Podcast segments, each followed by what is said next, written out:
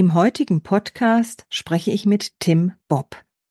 Tim Bob ist Managing Partner bei der Bernstein Group. Diese bietet strategische Beratungen unter anderem im politischen Raum an, basierend auf Analysen, Expertise und Erfahrung. Servant Politics, der Podcast für politische Reflexionsimpulse. Hallo, Herr Bob. Vielen herzlichen Dank, dass Sie sich die Zeit genommen haben für unseren Podcast heute. Ich habe mich sehr auf Sie gefreut. Sehr schön, ich mich auch. Vielen Dank Ihnen. Wenn Sie keine erste Frage an mich hätten, Herr Bob, dann gehe ich gleich in Medias Res. Ja, unbedingt. Gut. Herr Bob, wenn Sie die Aufgabe von Politik mal so durch den Körper und den Kopf wandern lassen, was ist für Sie die Aufgabe von Politik? Das ist eine sehr große Frage ich würde im Kern sagen, Politik ist das Artikulieren und Austarieren von Interessen. Und gerade das Letzte ist mir ziemlich wichtig, weil ich finde, es geht manchmal ein bisschen unter. Ähm, wir ja sehr stark darauf geleitet sind, das muss die eine Antwort geben ähm, und das ist die richtige Antwort. Das aber am Ende Politik, so wie wir es verstehen, ja, als, als demokratischen Diskurs auch, ähm, natürlich zu einer bestmöglichen Lösung für eine wie auch immer geartete Aufgabenstellung kommen sollte. Egal wie groß oder klein die vielleicht auch sein mag. Also ob das jetzt Herr Scholz entscheidet oder Sie zu Hause am Stammtisch im, im, im Kleinen in der Kommune. Aber zu einer bestmöglichen Entscheidung für möglichst viele zu kommen.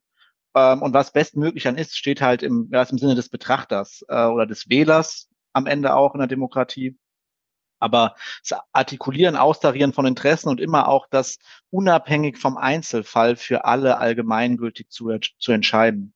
Äh, das macht sicherlich auch komplex dadurch, aber das finde ich einen wichtigen Aspekt, ist Reiz und Herausforderung zugleich, würde ich es mal nennen. Mhm wenn Sie so sagen, die Interessen sind für Sie sehr, sehr wichtig und dass da vielleicht dann auch keiner verloren geht mit seinen Interessen. So habe ich Sie verstanden, dass mhm. jeder auch zu Wort kommt und dass dann eben durch die Kommunikation das alles präsent und auch transparent wird. Wie nehmen Sie denn dann momentan die Politik wahr? Ich finde, dass sich Politik zunehmend selbst überholt. Und das halte ich für eher gefährlich begründet wird es dann meistens, also jetzt gerade, wenn wir die aktuelle Haushaltsdebatte zum Beispiel sehen, mit, mit krisenhaften Situationen, und das ist ja auch teilweise so. Also wenn wir uns jetzt mal Beginn von Corona denken, dann ist es auch okay, dass sich Politik überholt, weil sie zum Beispiel lernt ähm, oder ja, neue Entwicklungen mit aufnimmt, all solche Sachen, das ist ja auch richtig. Aber aus meiner Sicht ist es ganz häufig ein ja, Überdrehen, weil BürgerInnen, aber auch Unternehmen, Organisationen, einfach sehr, sehr viele, ich finde fast unmögliche Anforderungen an Politik stellen. Also nicht nur persönlich im Sinne von ihrer Integrität und dem, was sie machen, wie viel sie auch rein investieren in ihre politische Arbeit, also die einzelnen, der einzelne Politiker, die einzelne Politikerin, aber auch von dem, was Politik alles regeln soll. Und das ist, ich würde es mal fast nennen, eine Co-Abhängigkeit in meinen Augen ähm, mindestens mal kommunikativ, aber in aller Regel dann auch in der Regulierung. Bei ganz vielen Problemen ist mittlerweile mein Eindruck eher, dass die Politik manchmal sagen sollte und es auch teilweise, wenn man so im persönlichen Gespräch mit einzelnen Leuten, auch die Leute sagen würden, löst das halt einfach mal untereinander. Also so im besten Subsidiaritätsprinzip. Ähm, die Politik muss nicht alles lösen, jedes Problem und manchmal darf sie es auch vielleicht sogar gar nicht. Und gleichzeitig ruft die Gesellschaft alle sehr schnell nach Politik und die Politik springt auch fröhlich da drauf und sagt, klar, regeln wir das für dich, wir finden da schon eine Lösung.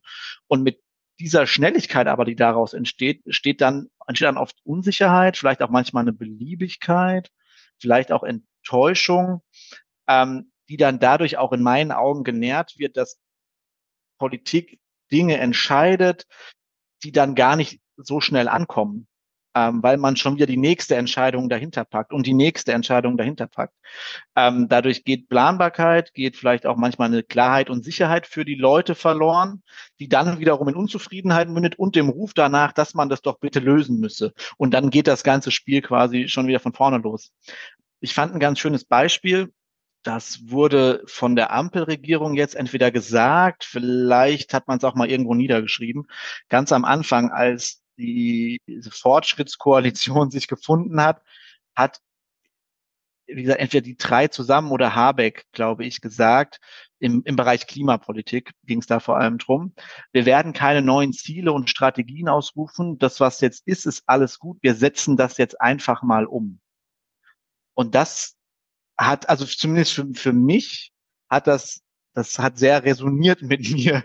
Ich dachte, ja, stimmt. Ich glaube, wir haben genug Strategien, genug Ziele, genug tolle Ideen einfach mal machen. Also im Sinne von auch umsetzen, dann auch das mal sagen werden zu lassen, bis man es nachschraubt, weil man es vielleicht manchmal muss. Und das wird in meinen Augen manchmal heute einfach, ja, nicht berücksichtigt, nicht darauf gewartet, sondern es wird einfach schnell was Neues draufgekippt. Hm. Was aber von allen auch gefordert wird. Also man kann gar nicht sagen, böse Politik, die macht das jetzt, sondern es ruft ja auch jeder äh, unaufhörlich danach. Hm, hm dieses Verlangen danach, dass die Politik doch mal was tut. So heißt es. Genau, oder? das müsst ihr doch jetzt mal, da ist doch vermeintlich auch manchmal ja nur ein Problem. Also ganz oft stellt sich ja auch gar nicht so langen Rückblick raus, dass das Problem gar nicht so, gar nicht so sehr geherrscht hat. Mhm. Ähm, aber es gibt natürlich mindestens die Opposition, egal welcher Parteifarbe, die dann sagt, ja genau, das müsst ihr doch bitte angehen. Ähm, und da ein bisschen mehr Ruhe, Klarheit, Überlegtheit reinbringen. Vielleicht auch manchmal einfach die Aussage, wir schauen uns das an, aber können jetzt noch nicht sagen, wie wir es entscheiden. Hm. Sie haben jetzt schon die Diskurslage angesprochen. Da würde ich jetzt gerne mit meiner nächsten Frage anschließen, weil Sie gerade von Ruhe, Klarheit, auch Transparenz, hatte ich da so rausgehört, ist, mhm. wäre wichtig nach Ihrer Sicht auf die Dinge. Wenn Sie jetzt mal auf, auf Ihren Blick schauen, wie nehmen Sie die aktuelle politische Diskurslage denn wahr? man könnte jetzt natürlich so in das klassische Horn blasen, dass die Debatten schärfer werden, unerbittlicher, äh, Social Media.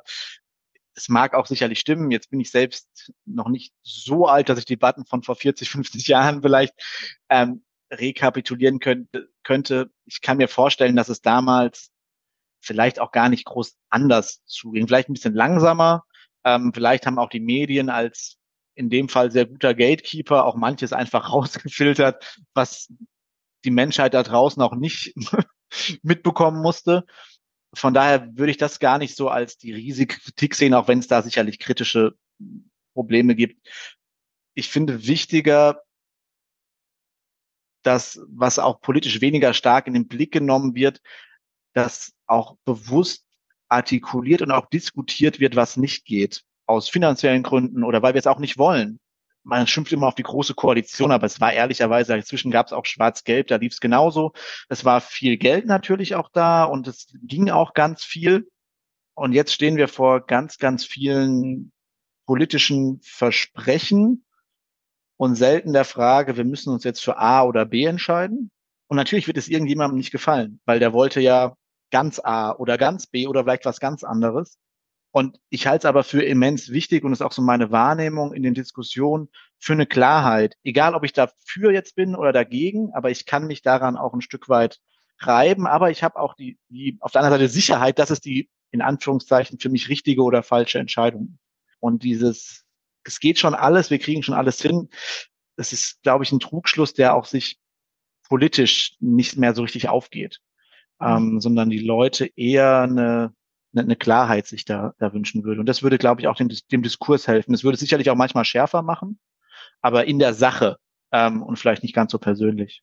Hm. Sie haben jetzt gerade die Ernsthaftigkeit angesprochen. Da kam mir gleich in den Sinn, dass ich persönlich schon der Meinung bin, dass manchmal auch Humor in die Politik passt.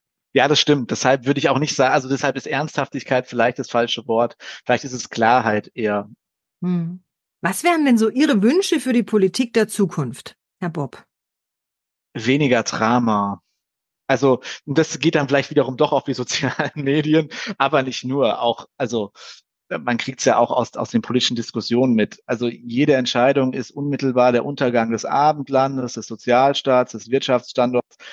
Alle noch so, also will gar nicht sagen wichtige Entscheidungen. Die viele Entscheidungen sind also für, viel, äh, für Einzelne dann sehr wichtig, ja. Aber es ist immer gleich ganz oder gar nicht. Und das stimmt natürlich in aller Regel nicht. Und es ist ja sogar gefährlich, weil es wird dann ja auch irgendwann weniger wahr, wenn es tatsächlich mal so wäre. Mhm. Ähm, dass es der Untergang von irgendetwas ist, dann sagen halt alle, ja, das hat er jetzt schon 50 Mal gesagt, beim, beim 51. Mal wird es schon nicht ganz so schlimm am Ende gewesen sein. Das würde ich mir wünschen, argumentativer und nicht so plakativ zu werden.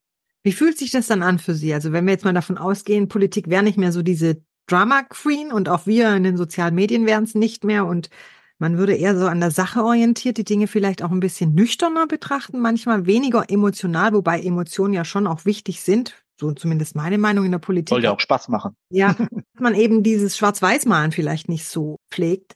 Wie fühlt sich das für Sie dann an? Hm, ich würde schon sagen, auch so aus meiner professionellen Betrachtung davon jetzt über die Jahre, relevanter.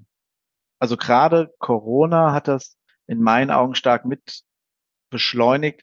Vor Corona gab es schon viele, mit denen wir gesprochen haben, so also als, als Beratung, ja, die sich gesagt haben, was macht ihr da eigentlich? Brauchst das am Ende? Und die ein Stück weit in so eine Art postpolitischem Modus vielleicht waren, zu sagen, ja, das ist nett, dass es das gibt, brauchst du auch so ein bisschen, aber für mich ist das am Ende gar nicht mehr so relevant. Und dann auf einmal war es aber sehr relevant, wenn man morgens nicht mehr Büro gehen durfte, sondern im Homeoffice sein musste, wenn vielleicht das eigene Unternehmen zugemacht wurde von der Politik binnen ja 48 Stunden oder 24 Stunden. Das hat Politik auf einmal für sehr viele sehr, sehr relevant gemacht. Oder jetzt auch die geopolitischen Herausforderungen, Klimawandel. Es macht Politik, sehr, wie ich finde, positiven wieder relevanter, äh, vielleicht auch emotionaler dadurch. Aber im Guten, weil es wieder dadurch auch wieder mehr Ernsthaftigkeit vielleicht auch reinbringt, mehr, mehr Wille.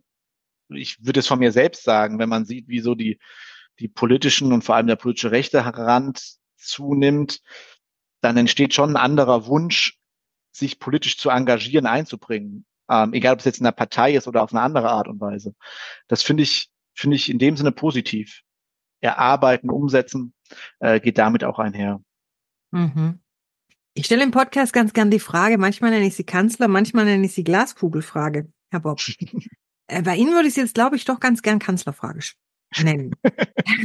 Herr Bob, stellen Sie sich mal vor, Sie wären jetzt Bundeskanzler geworden und Sie hätten ein Team an Ihrer Seite, das sehr gerne kommuniziert, das auch sehr gerne auf Expertisen sich äh, beruht, das sehr große Erfahrung hat, das transparent und klar kommunizieren möchte und auch kann das aber auch den Wunsch hat, so viel wie möglich Menschen einzubeziehen und die Interessen im Blickwinkel zu haben. Was wären denn so zwei bis drei Ihre Fokusthemen, die Sie mit Ihrem Team gleich zu Anfang anstoßen wollen würden?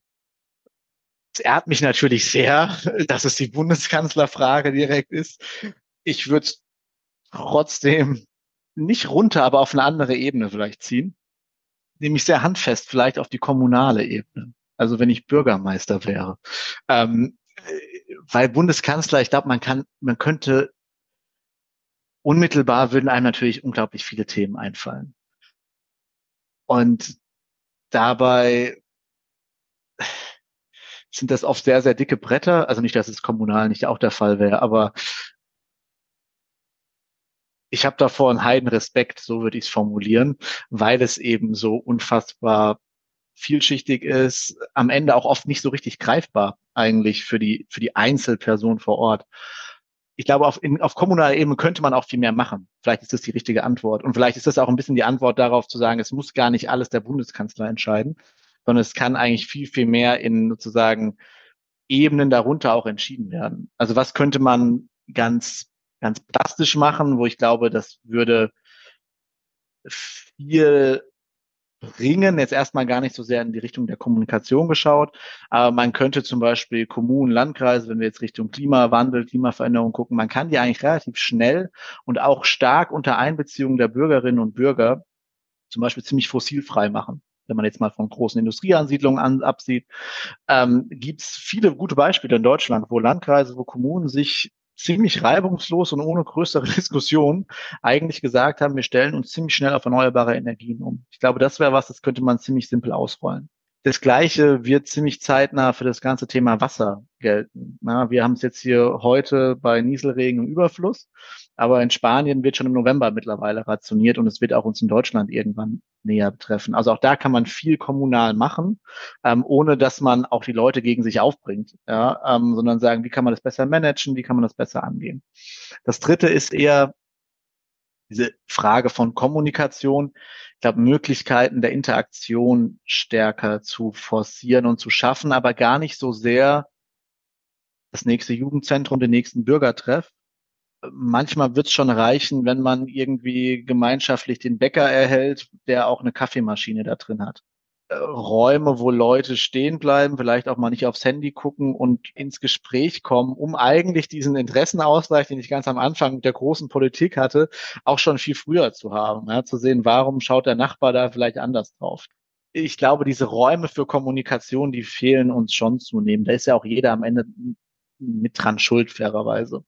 Ähm, indem wir uns sehr stark abkapseln, indem wir uns, also durch Dinge wie Smartphone und ähnliche Sachen, ähm, indem solche Räume des Austauschs nachlassen, Vereine weniger werden. Das sind ja so ganz vermeintlich profane Sachen, die aber das doch sehr stark genährt haben. Und das würde ich versuchen, glaube ich, zu, also auch kommunikativ zu stärken. Mhm. Räume für Kommunikation und Austausch. Das gefällt mir sehr gut.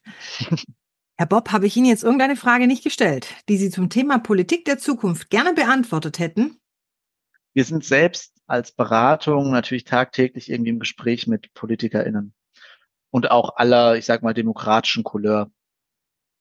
Und was wir so festgestellt haben, ist, wir werden ganz oft in, in Zeiten, wo jeder noch mehr auf die Politik schimpft als sowieso schon immer und wo auch ehrlicherweise manche Entscheidungen einfach nicht mehr ganz so simpel und rational herleitbar ist, sind wir oft so gegenüber unseren Mandanten oder auch im familiären Umfeld oft so die letzten Verfechter von so diesem, diesem demokratischen System.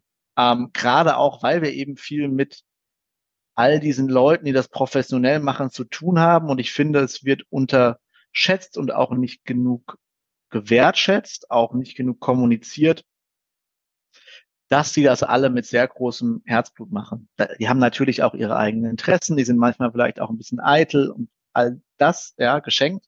Aber jedem von denen würde ich erstmal generell den Wunsch, die Gesellschaft zu verbessern, also nicht nur unterstellen, sondern den sie auch sehr klar artikulieren. Ob das dann die Gesellschaft in meinem Sinne ist, steht auf einem anderen Papier, aber okay. Aber jeder von denen macht das nicht nur für sich, so würde ich es mal formulieren. Und das mit extrem hohem Aufwand, ähm, mit extrem hohem Einsatz und das sollten wir mehr wertschätzen. Ich danke Ihnen, Herr Bob, und sage dann einfach mal bis bald. Bis bald. Vielen Dank Ihnen.